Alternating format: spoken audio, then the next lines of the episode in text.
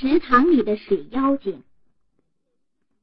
从前有一个磨坊老板，他同他的妻子过着快乐的生活。他们有钱有田地，他们的财富一年一年的增加。但是他们突然交了厄运，财富和增加的时候一样，一年一年减少了。最后，只有磨坊老板住的磨坊还能勉强算作他的财产。他非常忧愁，白天做完工作之后，躺到床上得不到一点安宁，总是翻来覆去。有一天早晨，天还没有亮，他就起来到外面去散散心。他走过磨坊堤边，太阳正出来。他听见池塘里有沙沙的声音，他调转身子，看见一个漂亮的女人从水里慢慢上来，用细嫩的手握着长头发，头发从肩上向两边垂下，遮着她雪白的身体。他晓得那是池塘里的女妖精，因为害怕，不知道要走开好，还是要站着好。水妖精用温柔的声音叫着他的名字，问他为什么这样悲哀。磨坊老板最初不作声，但是他听见他说话非常和气，他就鼓着勇气对水妖讲：他的生活原本是很幸福富裕的，但是现在他穷了，不知道怎样办才好。水妖回答说。放心吧，我要叫你比从前更富裕、更幸福。不过，你应该答应把你家里刚才生出来的东西给我。磨坊老板想，除了生一只小狗或一只小猫以外，还有什么别的呢？就答应了水妖的要求。水妖又回到水里去了，他心里高兴，急忙回到磨坊里去。他还没有到家，保姆从门里出来喊他，说他应该欢喜，他的太太生了一个儿子。磨坊老板站着像触了电一样，他晓得狡猾的女妖知道这件事，所以骗他。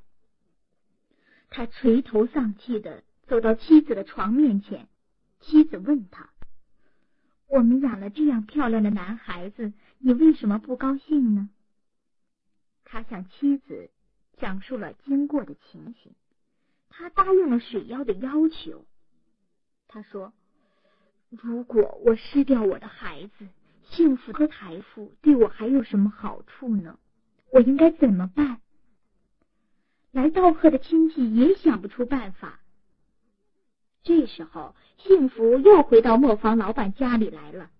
他想做的事一律成功。箱子好像自己装满了，处理的钱忽然增加了。没有多久，他的财富比从前还要多，但是他并不能因此而无忧无虑、高兴欢喜。他从前答应水妖的话，使他心里难过。每逢他从池塘旁边走过时，他就怕水妖浮上来要他的儿子。他叫男孩不要到水跟前去。他向孩子说：“小心。”如果你挨着水，就有一只手伸出来捉你，把你拉下水去。但是，一年一年过去了，水妖并没出现，磨坊老板的心才安静了。男孩长成了小伙子，到一个猎人那里去学手艺。他学成了一个能干的猎人，村里的主人请他去服务。村里有一个女孩。又美丽又忠实，猎人很喜欢它。主人知道了，就送了他一间小房子。两个人结了婚，平安幸福的生活，十分相爱。有一次，猎人赶一只鹿，鹿从树林跑到荒野里，他追去，一枪把鹿打死了。他没有留心，到了危险的池塘跟前，他把鹿的内脏取了出来。走到水边去洗他手上的血，他刚刚把手伸下去，水妖就上来，笑嘻嘻的用湿淋淋的胳膊抱着他，很快把他拉下去，波浪就淹了他的头。到了晚上，猎人没有回家，他的妻子就害怕起来。妻子出去找他，因为猎人屡次向妻子说，他又当心水妖的阴谋，不敢冒险到池塘跟前去，所以妻子已经预料到有什么事情发生了。妻子赶快到水边，看见丈夫的猎蛋在岸上。晓得出了祸事，不再怀疑了。他痛哭着，难过的喊他爱人的名字，但是没有用。他跑到池塘的那边，重新喊叫。他用粗暴的话骂水妖，但是没有回答。水面平静，只有月亮的半个面孔毫不动弹的从水里看着他。可怜的妻子。并不离开池塘，他毫不休息，快步围着池塘走，有时沉默，有时大叫一声，有时轻轻的叹息。最后，他的力量用完了，倒在地上，深深的睡着了。不久，他做了一个梦，他非常害怕，从大岩中间上去。荆棘和蔓草绊着他的脚，雨打着他的面孔，风吹着他的长头发。他到了山顶，风景完全不同。天空是蔚蓝的，空气是温和的，地渐渐低下去。一片碧绿的草地上开着五颜六色的花，立着一所干净的草屋。他去推开门，门里面坐着一个白头发的老太太。和和气气的向他招手。转眼之间，可怜的女人醒了。这时天已经亮了，他决定马上照着梦去做。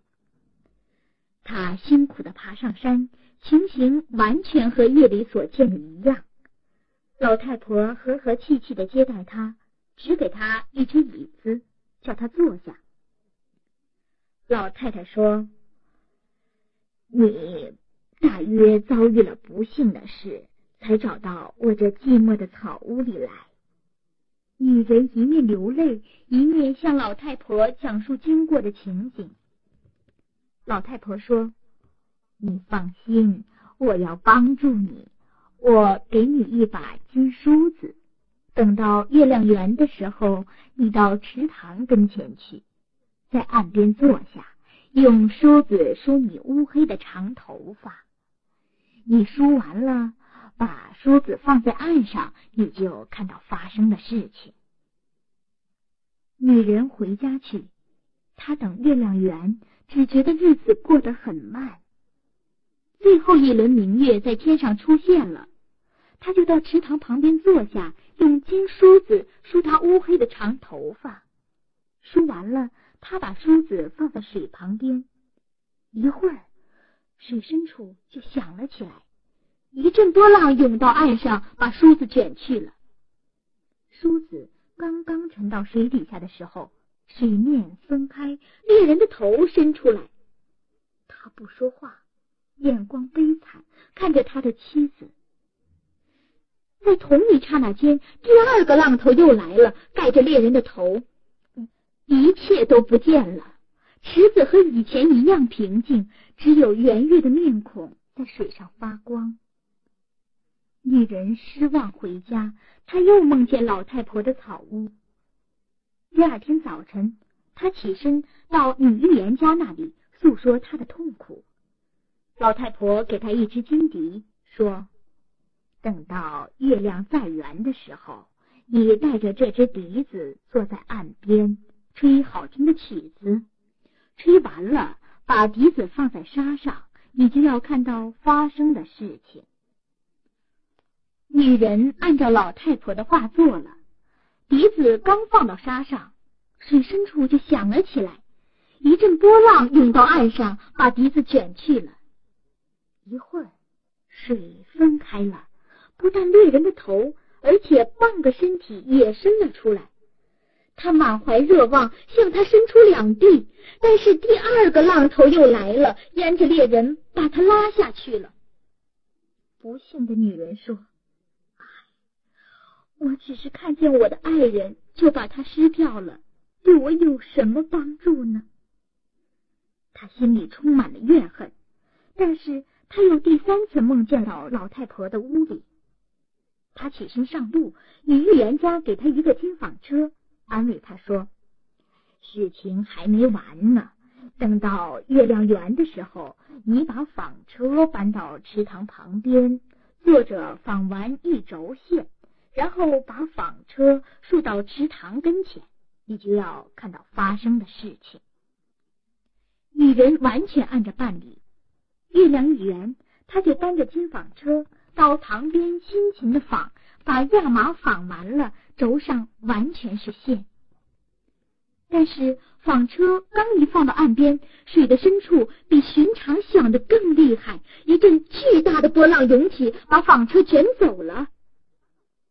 不久，猎人的头和整个身体同一股喷泉一起升起来，他赶快跳到岸上，抓着妻子的手逃跑。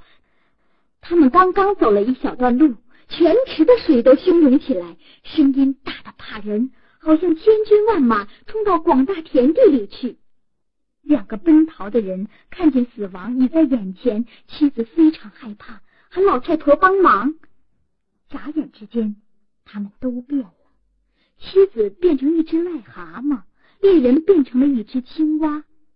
他们后面的潮水不能淹死他们。但是把他们两个冲开，使他们隔得很远。水消了，两人接触着干地，又恢复了人形。但是这个不知道那个在哪里，他们周围都是陌生人，那些人都不知道他们的故乡。两人中间隔着高山和深谷，为了维持生活。两个人都不得不放羊，他们赶着羊群走过田野和森林，满肚子的忧愁和愿望，这样过了许多年。有一回，当春回大地的时候，两个人在同一天带着羊群出去，恰巧走着相对的方向。猎人看见遥远的山坡上。有一群羊，就把他的羊也赶到那里去。